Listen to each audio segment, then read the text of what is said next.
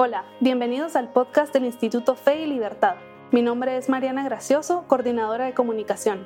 En este espacio conversamos con expertos, analizamos posturas sobre economía, religión, libertad y más.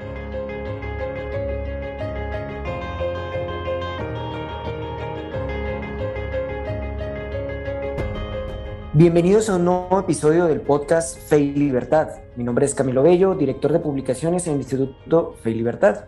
Hoy queremos hablar sobre el nuevo número de la revista en el que estamos trabajando, Narrativa Histórica, Libertad y Derechos, se titula. Por eso, hoy nos acompaña el editor asociado de este número, el doctor Carlos Sabino. Carlos, muchísimas gracias por tu presencia, gracias por acompañarnos en este podcast. Gracias, Camilo. Para mí también es un gusto estar con ustedes.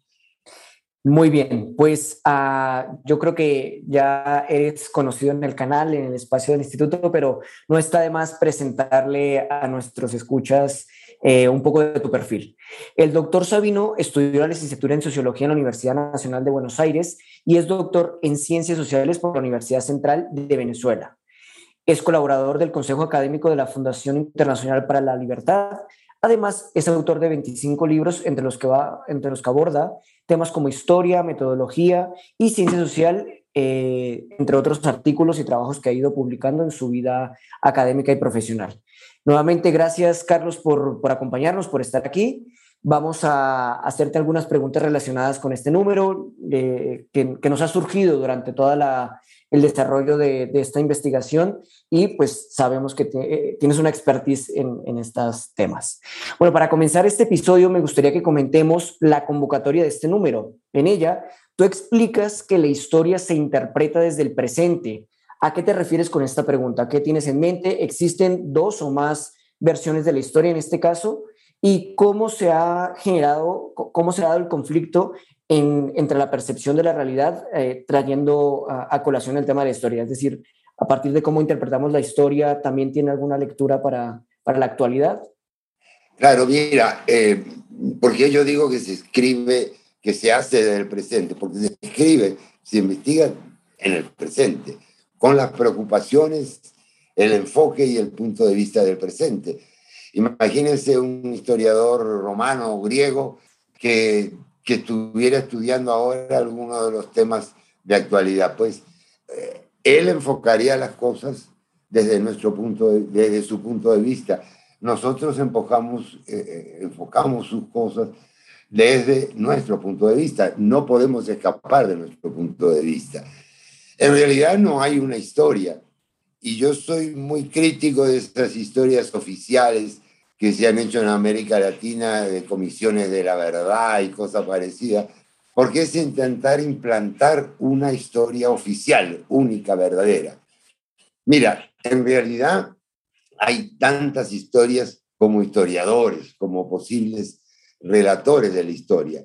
Lo que pasa es que viene un problema ético y yo creo que es importante que ojalá se pueda desarrollar en este número alguno de los artículos, porque el problema es yo, si yo distorsiono los hechos para aprovechar el hecho de que estoy haciendo historia, para aprovecharlo para mis fines políticos, personales, eh, dinásticos, como se hacía en otra época, o si yo me atengo a los hechos y luego doy mi enfoque yo le doy a mis estudiantes siempre, porque dirijo la maestría en historia en, la Universidad Marroquín, le doy siempre este ejemplo de, eh, de la fotografía. Imagínense que tenemos una reunión de 8 o 10 personas alrededor de una mesa. ¿Cuál es la fotografía? Bueno, hay, hay 100 fotografías posibles, ¿verdad? Mil fotografías posibles.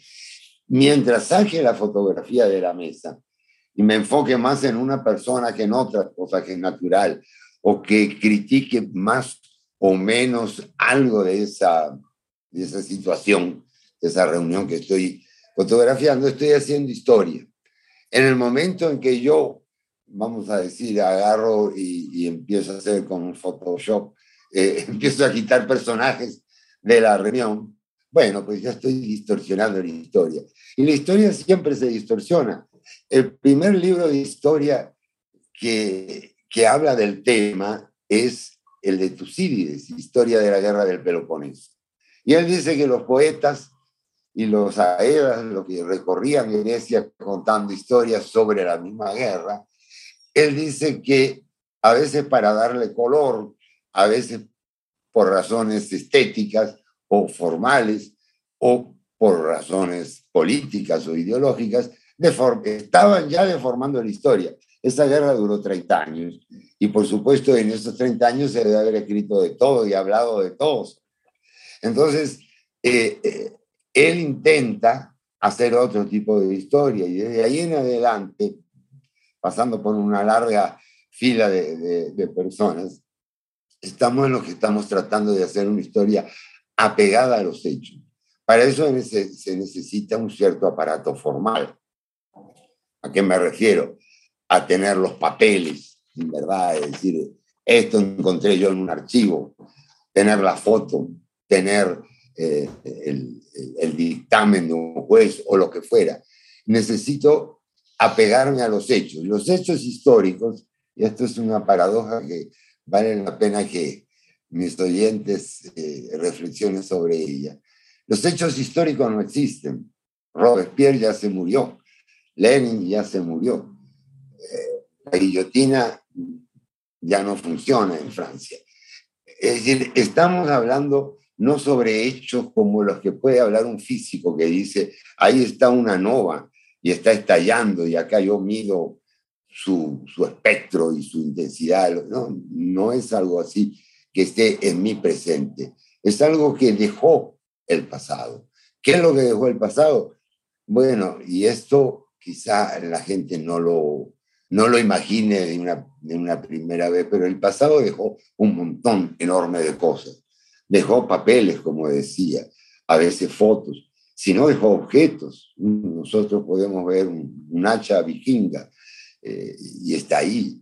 Mm, dejó este, el rastro sobre la tierra en edificios, cultivos, bosques, etc.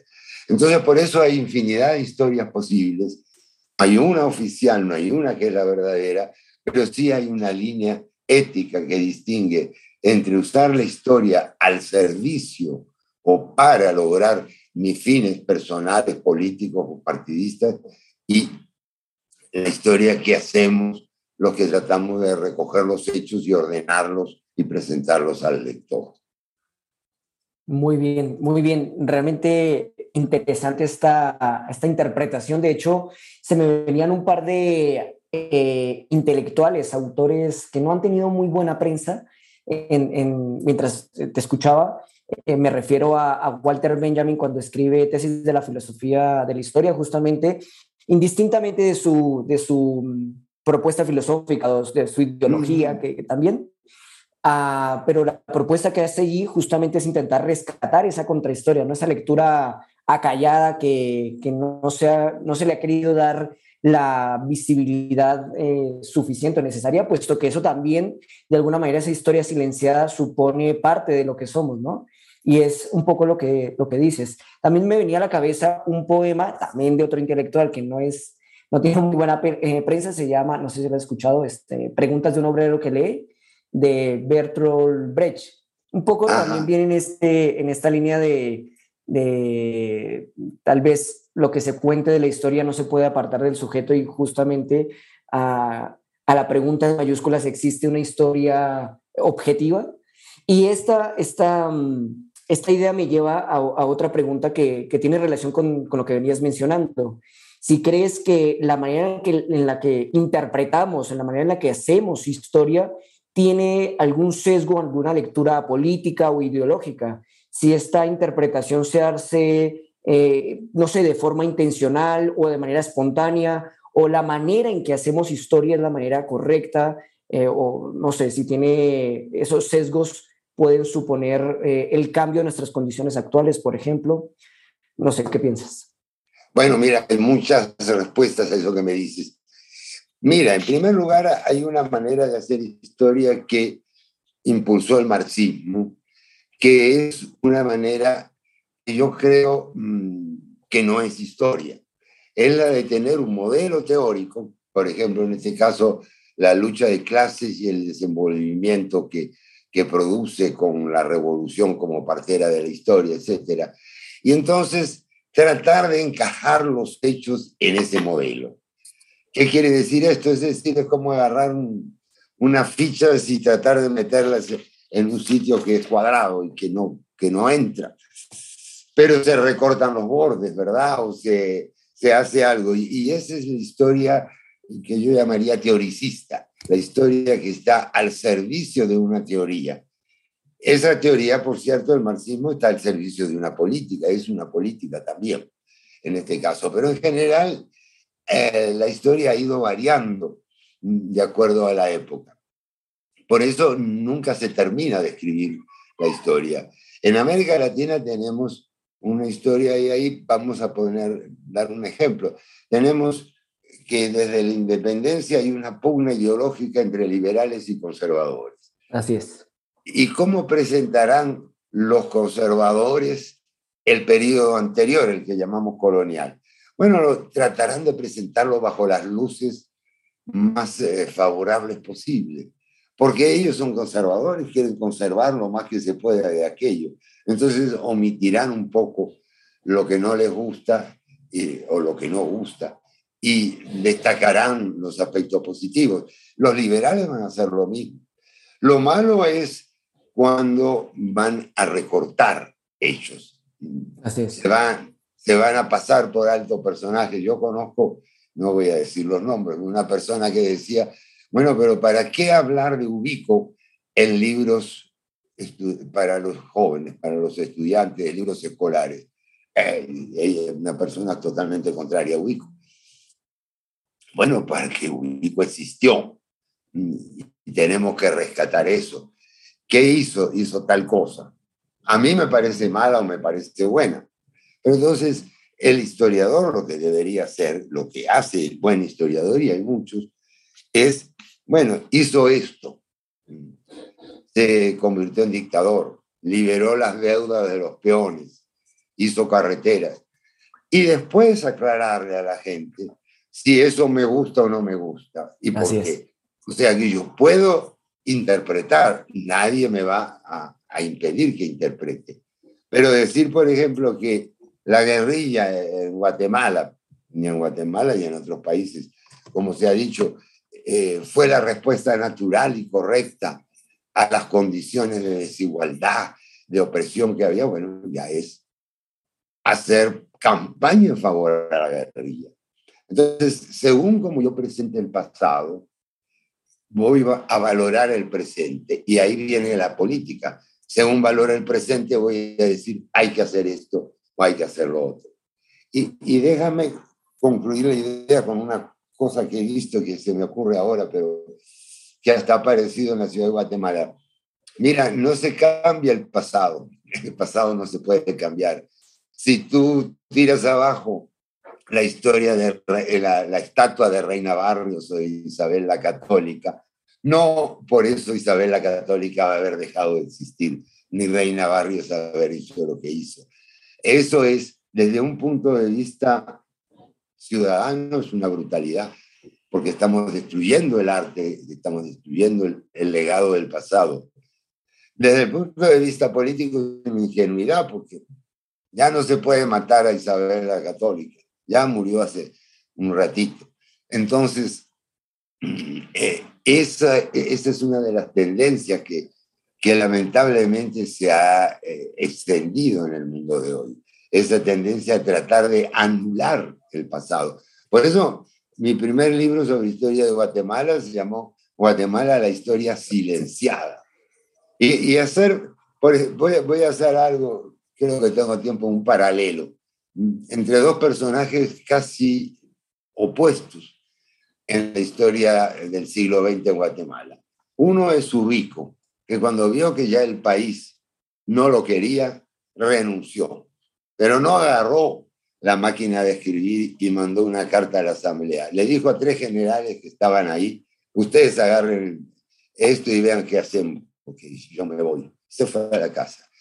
El otro es Jacobo Arbenz, de ideología contraria, que cuando vio que tenía que renunciar, que ya no tenía apoyos, igual que Ubico, mm, grabó un mensaje por la radio que dice, y dejo el poder a mi amigo el coronel Díaz. ¿Cómo vas a dejar el poder a tu amigo el coronel Díaz? No, no, no es que yo le voy a dejar este puro a mi vecino. Bueno, hicieron lo mismo. Entonces, uno como historiador puede regodearse un poco en esas curiosidades históricas. Nada más. Ahora, le dejo al lector que me diga, no, pero los casos eran muy distintos. O no, esto significaba, esto significaba tal cosa. Para mí significaba esto, para él. Yo voy a poner lo que significa para mí. Pero lamentablemente en América Latina, después del auge guerrillero que hubo en los años 60, 80 del siglo pasado, pues se, se, hubo un largo periodo, como un cuarto de siglo, en que se levantó la imagen de la guerrilla como, una, como unos muchachos nobles e idealistas, nobles idealistas, poetas y, y, pintores que tenían una metralleta en la mano. Sí, pues. Lo mataron por la poesía, lo mataron por la metralleta. Bueno, yo creo que mi lector es inteligente y que se va a dar cuenta que realmente no lo mataron porque eh, no cuadraban la cantidad de sílabas en los versos, sino porque tenían la metralleta. Y, esa tendencia, afortunadamente en Guatemala, yo creo que se está revirtiendo, o por lo menos está amortiguando bastante. Muy bien, muy bien, completamente de acuerdo y, y realmente me parece interesante la, la, el ejemplo de salvedad que haces respecto a lo académico, es decir, acercarnos a la historia como, como, como está, como lo más fiel posible, lo que podamos eh, entenderla, y apartando de esto cualquier interpretación, o más bien cualquier lectura subjetiva, cualquier sentimiento que puede, que puede existir, ¿no? Por parte de, del académico. Eso me parece excelente. Y de hecho, y en esta misma línea, cuando hacías mención de que han existido intérpretes de la historia, de los hechos que se han venido suscitando, que de alguna u otra manera han condicionado la actualidad.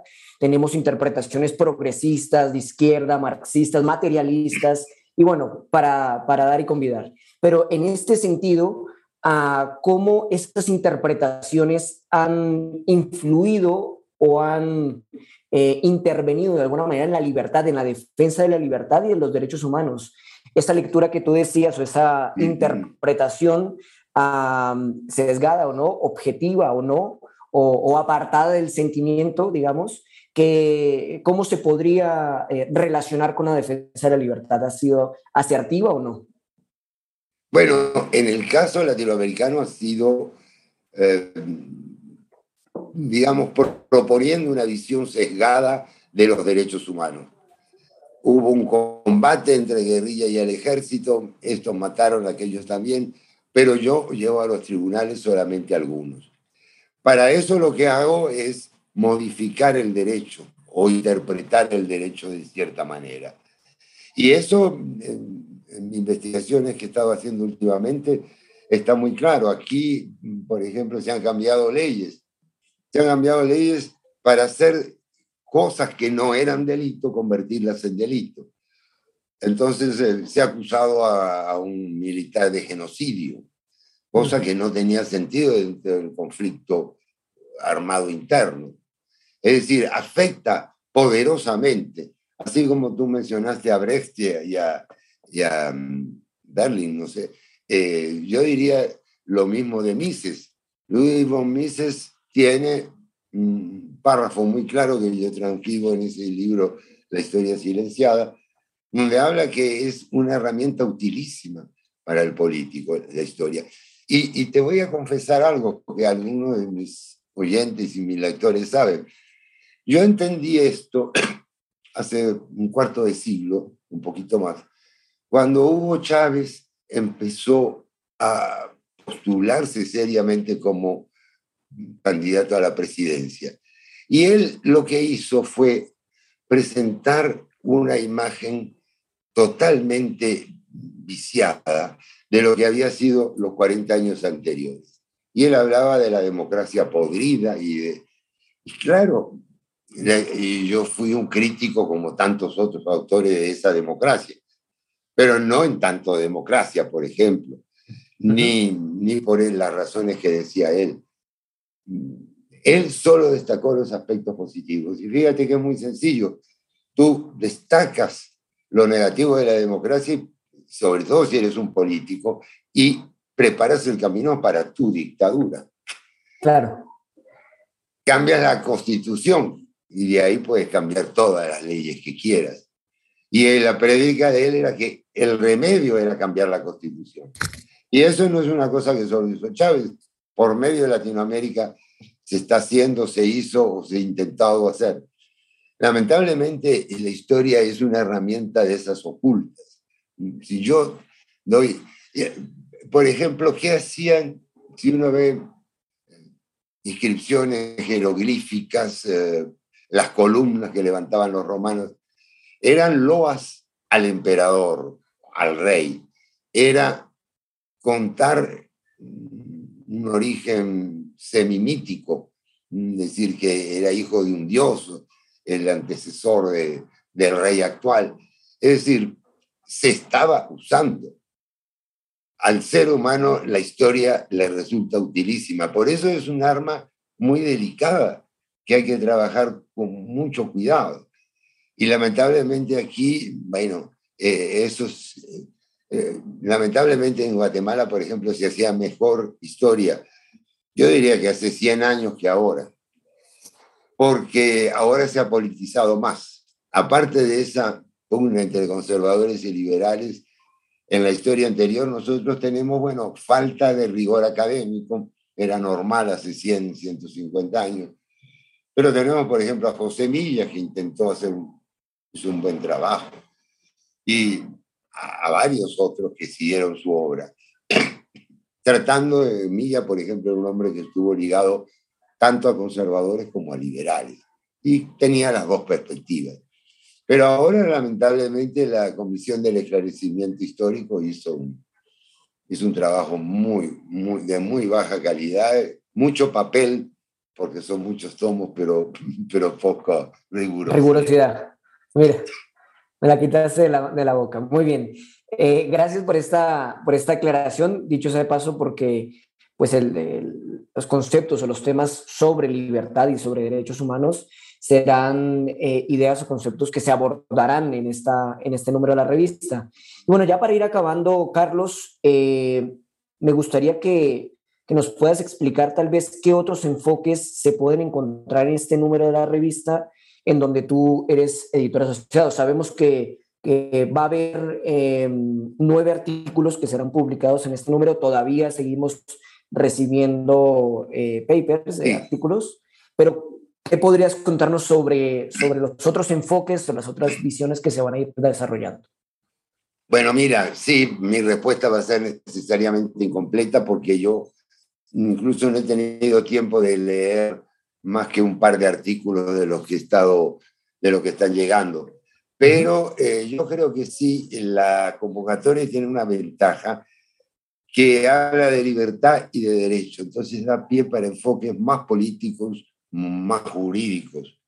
Mm, como hablamos de narrativa, hablamos de historia, pero esa narrativa puede referirse a la actualidad del presente de algún autor. Mm, yo eh, eh, escribí algo ya sobre esto que te planteaba de la, de la guerrilla en Guatemala. Hay que escribir sobre lo que uno conoce, ¿verdad? Pero yo creo que el lector va a poder encontrar ahí una variedad, eh, no solo de enfoques que son naturales, sino de disciplinas, de puntos de vista y de referencia a autores.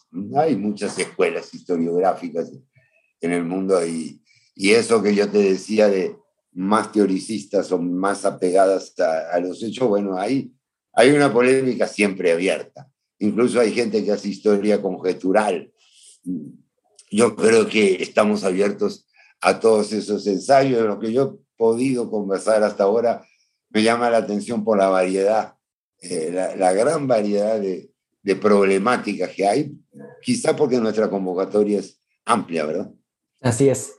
Qué bueno, qué bueno que nos abras ese, como esa expectativa al, al, número que publicaremos. Y pues yo creo que ya hemos llegado al, al final de esta entrevista, doctor. Eh, muy agradecidos por, por tu compañía, por habernos eh, respondido a estas consultas que si bien están bastante relacionadas con, con el número que publicaremos uh, y los invitamos a que, a que lean los, eh, las publicaciones anteriores, las que vendrán a continuación. Doctor, muchísimas gracias por acompañarnos. Gracias a ustedes y que tengamos mucho éxito. Es, así será, así será.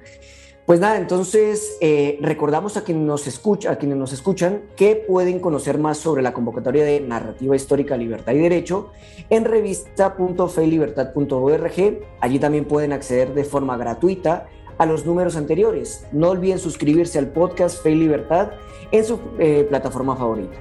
Nuevamente, gracias por acompañarnos, doctor. Gracias a todos y nos vemos eh, o nos escuchamos a la próxima. Que estén muy bien.